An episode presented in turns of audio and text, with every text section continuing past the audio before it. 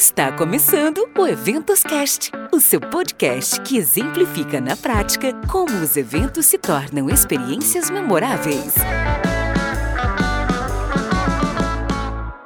Olá, eventólogos! Sejam muito bem-vindos ao Eventos Cast, um espaço para conectar, transformar e gerar valor através dos eventos. Eu sou Marcele Souza e nossa convidada de hoje tem mais de 10 anos na área com vivência nos mais diversos segmentos: artístico, corporativo e trade. Atua desde o cenário nacional e internacional artístico há sete anos como gerente de produção, coordenadora de backstage, stage manager, tour manager, entre outros, acompanhando alguns artistas do cenário musical: Alok, Seven, Ozzy Osbourne, Rolling Stone, entre outros. E também diversos festivais como Rock in Rio, Lollapalooza. Tati Cardoso, seja muito bem-vinda e obrigada por aceitar o meu convite. Oi, Marcele, tudo bom? Eu que agradeço o convite. É uma oportunidade muito bacana, né, para todo mundo saber aí um pouquinho mais sobre os eventos. Então, eu que agradeço o convite. Muito obrigada.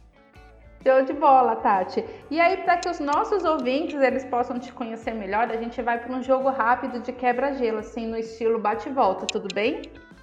Tá bom, perfeito. Vamos lá. Eventos corporativos ou trade? Olha, posso colocar uma terceira opção aí? Festival? Festival e eventos de festas, geralzão nesse sentido? Pode sim, tá valendo. então tá bom. Eventos nacionais ou internacionais? Os dois. Se eu tiver que escolher em termos de estrutura e organização, eu vou escolher o internacional. Boa! E você é do estilo baladeiro ou caseira? Nossa, eu sou. Olha, de um tempo pra cá eu tenho ficado mais caseira mesmo, sabe? No conforto da minha casa. Mas eu não costumo ir pra balada só para trabalhar, né? Então, tô sentindo falta nesse sentido para ir para trabalhar. Mas se for em estilo de como eu sou mesmo, eu sou mais de casa. E aí, dica pra gente uma série que você curte? Uma série relacionada ao meio ou tanto faz? Não, uma que você curte, não precisa ser do meio. Tá. Tipo Netflix ou alguma outra. Nossa, Netflix tem sido minha vida ultimamente. Eu gosto muito de Lucifer, de Grey's Anatomy, mas só para não deixar a galera de eventos sem resposta também, tem um, um filme na Netflix que chama The Dirty, que fala sobre o Motley Crue. É, uma, é um filme bem bacana sobre a área, vale a pena assistir também. Tá anotada a dica da Tati, pessoal. Bora dar o play lá no Netflix e assistir. Agora a gente vai abrir nosso quadro de curiosidades. Conta um hobby seu, algo que ninguém conhece. Algo que ninguém conhece? Putz, eu adoro cantar fazendo faxina. Eu adoro. Isso eu acho que ninguém sabe. Eu não canto bem, mas eu faço. E você tem algum ritual antes de ir para um evento? Ah, eu não sei se é bem um ritual, né? Mas antes de, de trabalhar, tem toda aquela coisa de fazer, fazer uma checagem, né? Então eu vejo a mala de produção, eu vejo, eu faço ali o cheque de tudo, está tudo certinho, coloco os alarmes para a hora que eu tenho que acordar, penso, né, se tá tudo, já separo a roupa. É, rola só essa coisa de esse cheque mesmo de, de passo a passo, sabe? Agora, no evento, é, principalmente quando eu tô com um artista, sempre rola aqueles minutinhos antes, assim, que eu fico. Eu fico meio que na minha bolha, sabe? Tipo, prestando atenção em tudo, dando uma respirada pra, pra começar mesmo o show, sabe? Repassando ali o evento na cabeça. É, não é nem repassando o evento, mas eu acho que é mais um, uns minutinhos de interiorização minha mesmo, sabe? Tô aqui. Concentrando é, ali, né? Exato. Tô aqui, meu artista tá ali, vai ser tudo certo, show de bola e vamos que vamos.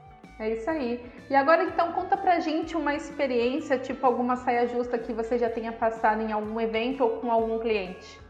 Olha, eu acho que eu devo ter vários, mas um que foi muito engraçado que, e que inclusive a gente aprende a. No eletrônico, a gente tem muitas collabs, né? Então já aconteceu algumas vezes de de repente ter um artista no palco, tipo, querendo, né, participar com o artista que tá tocando. Só que na verdade aquela música é uma collab deles. Então, eu aprendi com algumas saias justas a prestar mais atenção e saber quem é que tá, quem é que tá fazendo aquela música que tá tocando naquele momento, né? Porque já, já sem querer eu já pedi para artista descer do palco, sendo que ele tava ali porque aquela música era a participação dele com o artista que tava lá, sabe? Do tipo, oi amigo, tudo bom? Você não quer descer, né? Depois que ele terminar, você sobe?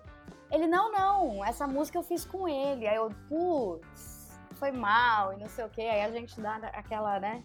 Aquela improvisada. Faz uma cara de paisagem, não, desculpa aí. Esquece que eu falei, fica aí. É, porque às vezes quando você tá com um artista há pouco tempo, não necessariamente você conhece ainda todas as músicas dele, né? Então você não sabe. Mas aí com, com o tempo de estrada com esse artista, você já vai estudando, você vai pegando quais são as colaborações, fica mais fácil. E agora, abrindo o nosso quadro de perguntas, conta pra gente como que você ingressou no mundo dos eventos. Foi. Na verdade, eu fui jogada, né? Eu fui sem querer Rolou, rolou um interesse principal da minha parte, óbvio, porque na época eu fazia faculdade de veterinária e eu precisava de, de frilas, né? Eu precisava de, de outras fontes de renda e comecei a fazer alguns frilas de evento, tipo panfletagem, é, hostess e tal. Só que não tava bastando, né? E aí eu falei, não, eu vou ver se eu consigo um, um trabalho fixo em eventos, né? E um amigo meu veio me falar que tinha uma, uma agência que estava precisando de logística. Eu falei, gente, eu não sabia nem o que era logística. Eu falei, não, vamos aí, vamos aprender e tal. Porque eu achava o máximo, tipo, shows em geral, sabe? Eu não sabia como, como entrar nesse meio. E aí eu entrei na Plus Talent como auxiliar de logística e foi como foi o start mesmo, assim, sabe, para produção para tudo na real. Então ali foi a minha grande porta de entrada que eu entrei sem querer e descobri que eu amava muito.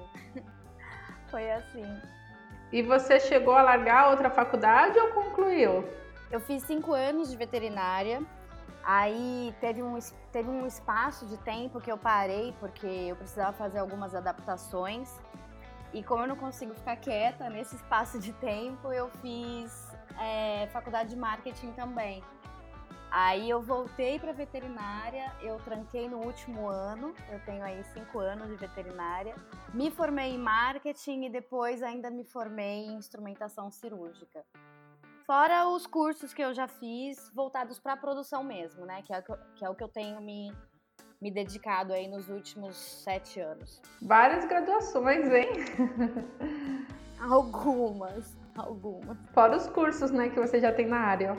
Isso, na verdade, eu, eu já faz um tempinho, eu tô montando um curso é, online de produção artística. Antes da pandemia, eu tive, eu tive uma turma presencial que foi muito bem recebida, eu sou muito grata, a galera gostou muito. E aí, com a pandemia, eu tô fazendo esse formato online, eu tô, eu tô com os com os módulos gravados, está em processo de edição. Mas eu espero aí que a galera goste, né? Tem, são dois módulos, um de produção artística e um de management. Então, tem, aproveitando né, para fa fazer a, propa a, propaganda, vai vir novidade aí com a Tati Cardoso e a Beside. Show de bola! E aí, conta então pra gente o que, que faz o manager. O manager, ele tem, no eletrônico especificamente, né, que é a área que eu atuo há mais tempo, é... e mais, né, o manager, ele tem alguns perfis, assim, porque o manager, ele pode ser o investidor do artista, né, o que é o que a gente chama de padrinho, então ele vai fazer um investimento financeiro, ele vai fazer um gerenciamento de carreira, ele vai fazer toda um, uma programação e um trabalho em cima daquele artista que envolve uh, um investimento financeiro. Você tem o manager também que ele atua como um booker, né? Ele vai gerenciar a carreira daquele artista, mas de forma estratégica que envolve as datas, as gigs do, daquele artista específico. E você tem o manager de estrada, eu não sei nem se é, não é comum falar esse termo, né? Manager de estrada, mas é a forma mais fácil de se entender essa categoria, que é o manager que, que vai para a estrada com o artista. Não necessariamente ele vai fazer logística, mas ele vai para a estrada para fazer o know-how, sabe? Então ele vai ser o elo entre contratante e o artista para ver como é que o público responde, para ver a performance do, do cara que ele está representando e para poder estreitar o laço com o contratante. De forma bem resumida, são esses, essas três categorias de manager. Entendi.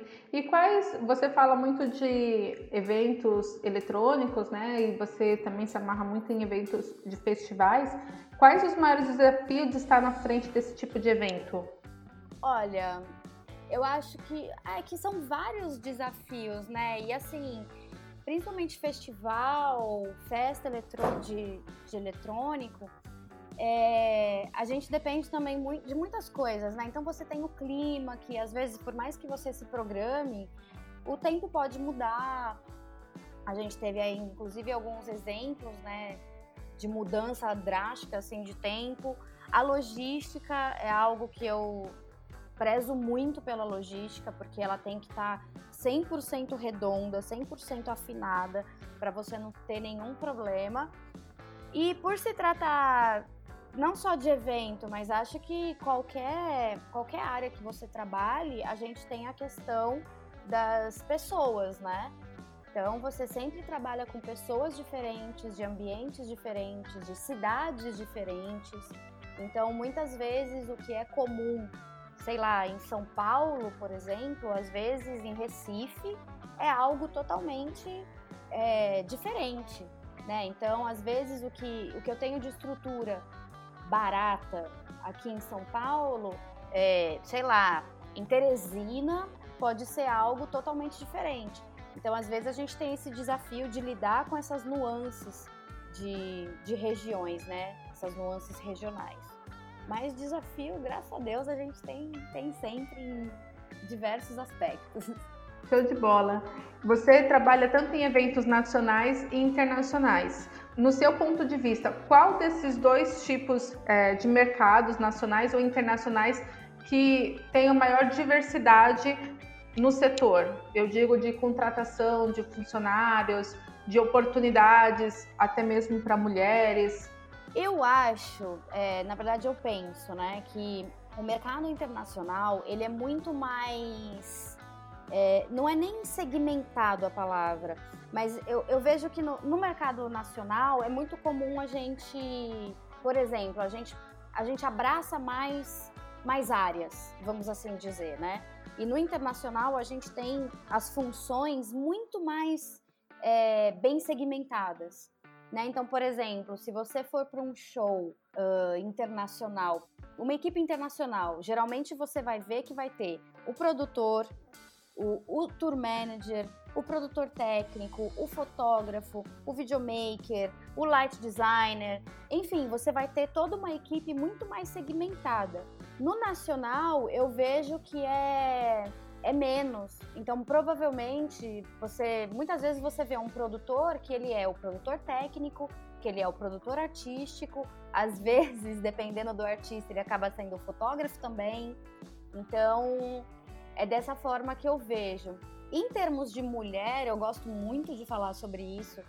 Eu vejo que está tendo, já faz um tempinho, um crescimento maior das mulheres no mercado de produção. Isso eu fico muito feliz, muito feliz, porque infelizmente é uma realidade da área, né?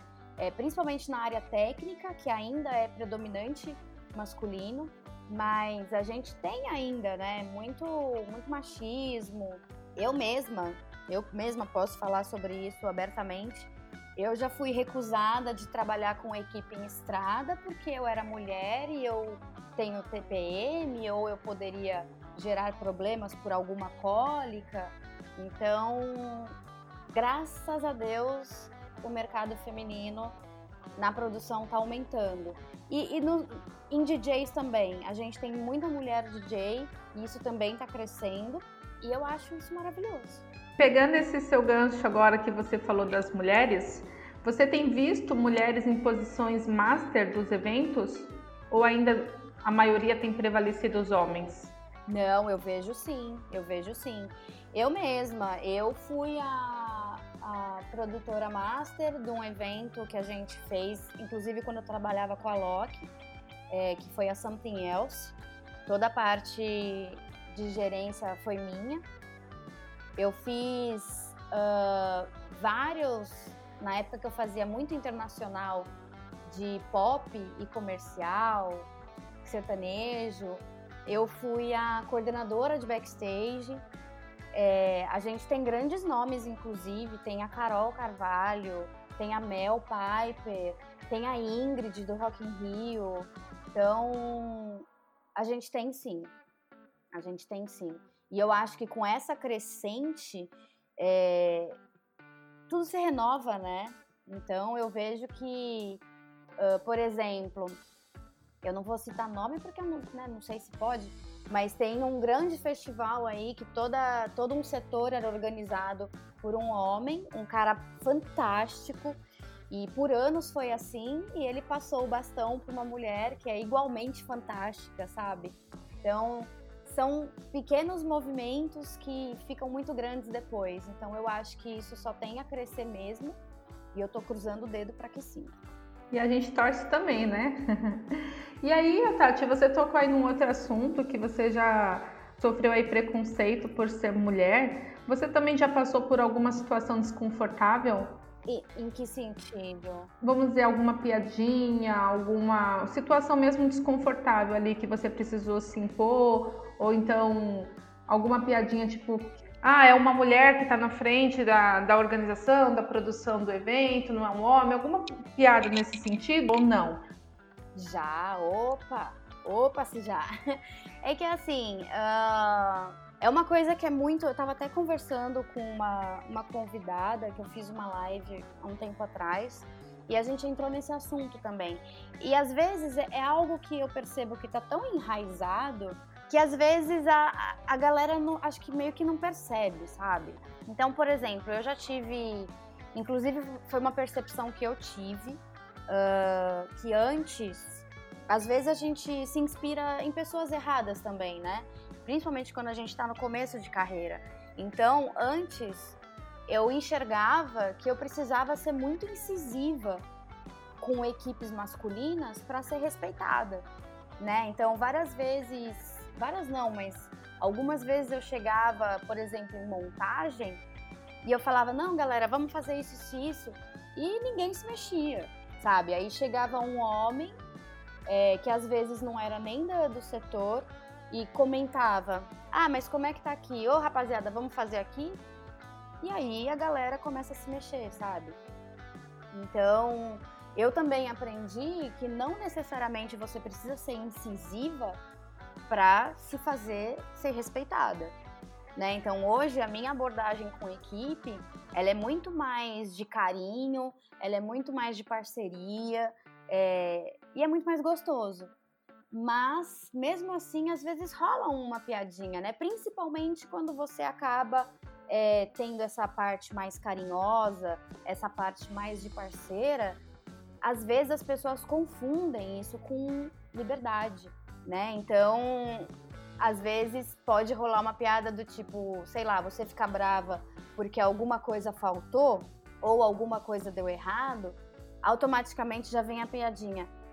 Ih, Tati, olha essa TPM, hein? Cara, né? Não é TPM. E isso que eu, às vezes eu acho muito. Não é nem engraçado, mas é triste, né? Porque a pessoa se sente à vontade para fazer uma piadinha dessa com você que está sendo colega de trabalho e que, cara, às vezes você nunca trabalhou com ela na vida. Às vezes é o primeiro job, mas você conseguiu criar uma atmosfera tão gostosa de trabalho que o cara acha que ele tem intimidade. Então, às vezes rola. De um tempo pra cá, graças a Deus, eu não tenho, eu não tenho tido muitos exemplos não, muito pelo contrário É, eu acho que nos últimos dois anos, os meus jobs eles têm sido muito, muito bons, assim, sabe?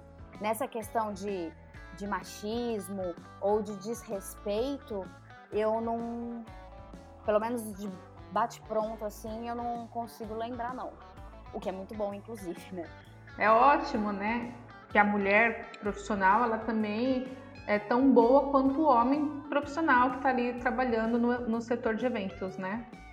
É, eu acho que é uma junção de fatores, né? Eu até conversei com um amigo meu, uh, eu fiz um, uma reciclagem e a gente estava conversando sobre isso. Existem fatos que são inegáveis, né? Por exemplo, o homem, ele tem a força física maior, né? Isso é fato. Então, às vezes, o que o homem pode fazer, sei lá, em cinco minutos, dependendo da atividade, eu posso ter que pegar um carrinho ou de repente uma gine, mas eu vou fazer acontecer, pode ser que demore um pouco mais. Então, cada pessoa tem os seus, as suas forças e as suas fraquezas, né?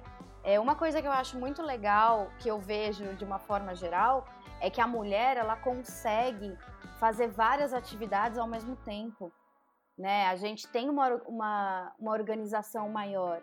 A maioria dos homens, me desculpem, galera, mas é essa visão que eu tenho, eles, eles são mais centralizados. Então, eles precisam resolver isso para depois partir para a próxima missão, sabe? Então, eu acho que é uma junção de fatores. Todo mundo pode ser bom, todo mundo pode contribuir e todo mundo pode se respeitar. Né? Então, eu acho que com pequenos movimentos, e eu acho que isso está acontecendo, é, essas coisas vão mudando. Sabe, a cena já está mudando há um tempo e eu espero que essa, essa seleção natural, né, desses produtores grosseiros ou os contratantes grosseiros também, mão de obra, eu acho que aos poucos esse filtro natural vai rolando, sabe? Sim, sim. E aí falando ainda sobre as mulheres, você, a gente muito escuta, né, que o setor de eventos não é um setor unidos. Você acredita que as mulheres que estão inseridas nessa profissão, elas são unidas no seu ponto de vista? E se não, o que, é preciso para mudar essa realidade? É, é que eu, eu acho. Eu não sei se eu concordo com essa colocação, sabe? Porque vamos. Depende do que, que você chama de união. Sabe? União, de repente, é é você trabalhar com seu amigo, por exemplo? Sabe, depende muito. Existem sim é, panelas, como existe qualquer área, não é só de evento, entendeu? Você tem panelas na fotografia, você tem panelas uh, no marketing, você tem panelas na medicina. Isso sempre vai, vai existir. Então, o que eu vejo é que ao invés de Teve um tempo que eu me preocupava muito com isso, sabe? Eu falava, nossa, é, essas panelas e não sei o quê. E o engraçado é que você começa a ter muito mais resultado quando você para de olhar para fora e você começa a olhar para dentro. Então, é, eu sempre faço reciclagens, né? Eu meio que me obrigo a pelo menos uma vez por semestre eu faço, na verdade no período de um ano, eu faço uma reciclagem e um curso de algo que eu não saiba nada sobre. E engraçado que quando eu comecei a fazer esses movimentos, foi quando eu mais cresci como profissional. Sabe? Foi quando eu mais adquiri conhecimento, foi quando eu mais consegui colocar coisas que eu tinha aprendido na prática. E, e aí você, você decola, sabe? Então, eu acho que. Eu não sei se eu respondi da forma como você pensava, mas é dessa forma que eu penso. Isso existe em todas as áreas, sabe? Se você ficar focando só nisso, cara, você, você tá perdendo oportunidades bacanas aí, saca? Entendi, sim. Para essa mulher que está iniciando carreira, quais dicas que você dá? Só vai, gata. Só vai. Engata a primeira e vá mete a cara mesmo. É, isso não só mulher, tá? Mas para todo mundo que queira conhecer é, ou queira ingressar na área de evento, de produção artística, que eu sou suspeita para falar, porque eu amo muito. Mas vá, simplesmente vá. É, começa a fazer curso, começa a participar de, de eventos online. É, algumas pessoas são contra, mas eu sou super a favor. Faça permuta, né? Você não está inserido no mercado, vai, vai, pega alguém que você conhece e fala, olha, posso te apresentar meu trabalho, né? Você pode de repente, sei lá, me dar uma alimentação, porque é assim que você começa, é dando a cara mesmo, entendeu? E aí falando sobre os eventos, né? E aí especificamente sobre os shows e festivais, a gente viu aí uma série de eventos que estavam sendo feitos ao ar livre, e aí cada um, vamos dizer assim, no seu quadrado, nos cercadinhos. Como que você vê né, essa realidade de eventos? E você acredita que essa moda ainda vai pegar até, de fato, os, os grandes eventos, os grandes festivais estarem liberados? Primeira, eu acho que não vai pegar. É, não acho que. Quando eu falo que não vai pegar, é que eu acredito que isso não vai ser uma, uma realidade para sempre, assim, sabe? Porque, principalmente no Brasil. E, e, de novo, vou falar mais da, da, da da área que eu entendo, da área que eu atuo, que é o comercial, o sertanejo, o eletrônico. Tipo, o povo brasileiro, ele é, ele é muito uh, visceral, vamos dizer assim. No eletrônico, então, nem se fala. Né? Isso até mesmo por conta dos artistas. O artista de eletrônico, ele gosta dessa, desse contato mais próximo com o público. Então, por isso que eu não vejo isso uh, esse molde como sendo algo como novo formato, sabe? Eu acho que pode funcionar. No começo, quando surgiu essa esse molde, eu era muito da opinião que eu falava, nossa gente, não vai rolar. No Brasil, imagina.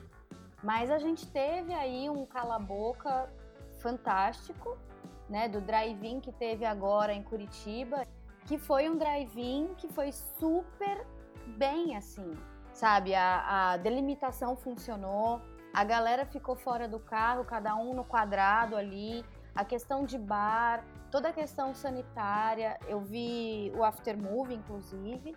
Nossa, eu tiro o chapéu, assim, para todo mundo, produção e público, porque foi tudo direitinho, sabe? E era algo que eu não conseguia ver funcionando no Brasil. Porque não que a gente seja bagunçado, mas a gente é muito emocionado, né? então eu não conseguia ver essa organização e acabou rolando.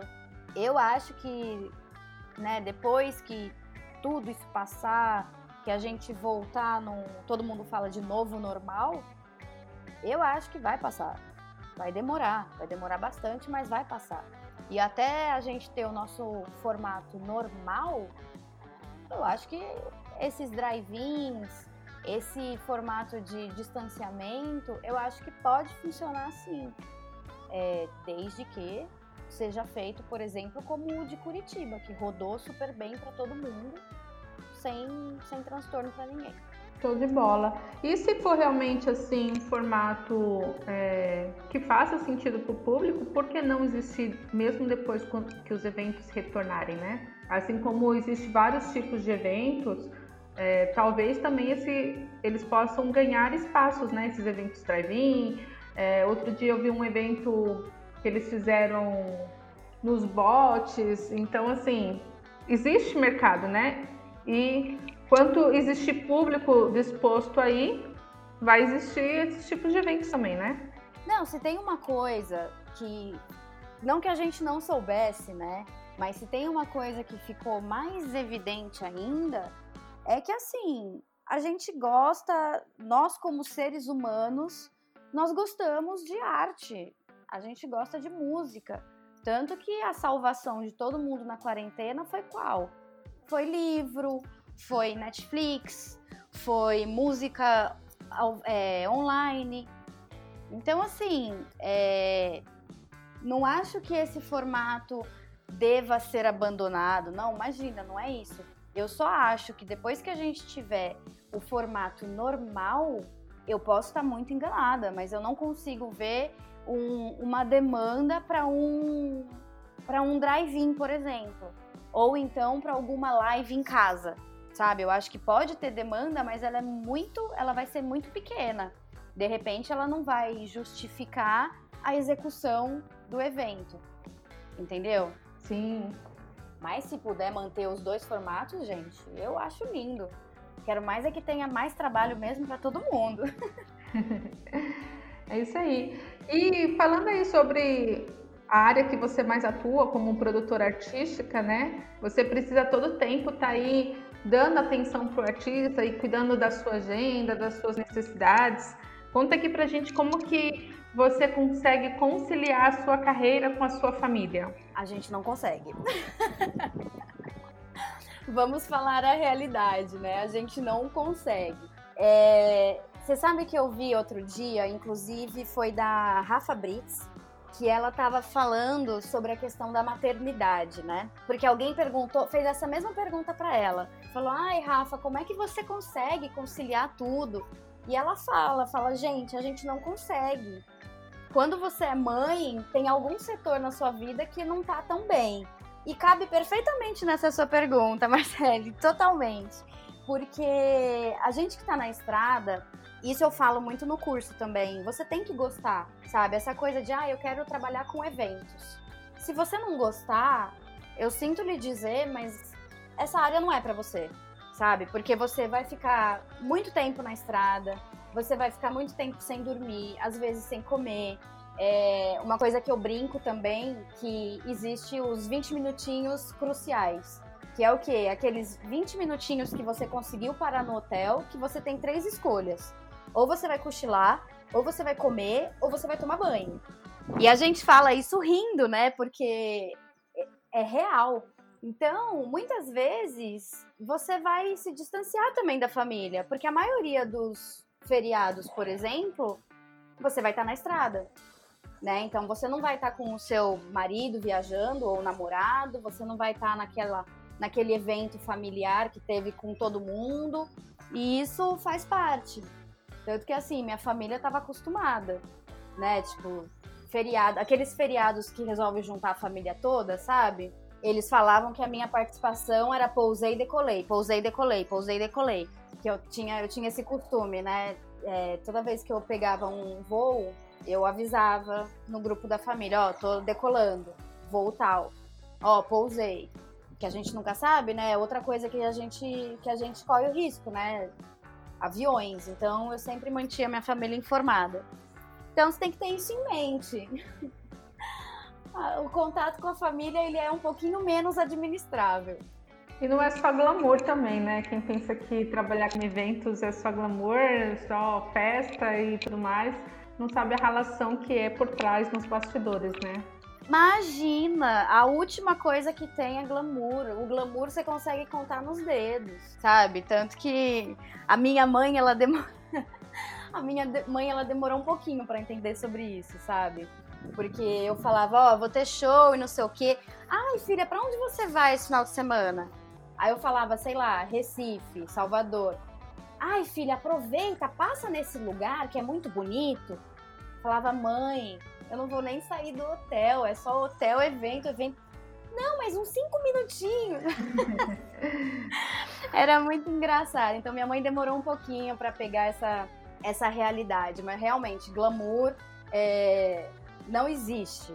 Lógico, para não ser muito injusta, né? Quando você tem tour, né? Você, quando você sai em tour, às vezes você tem um day off.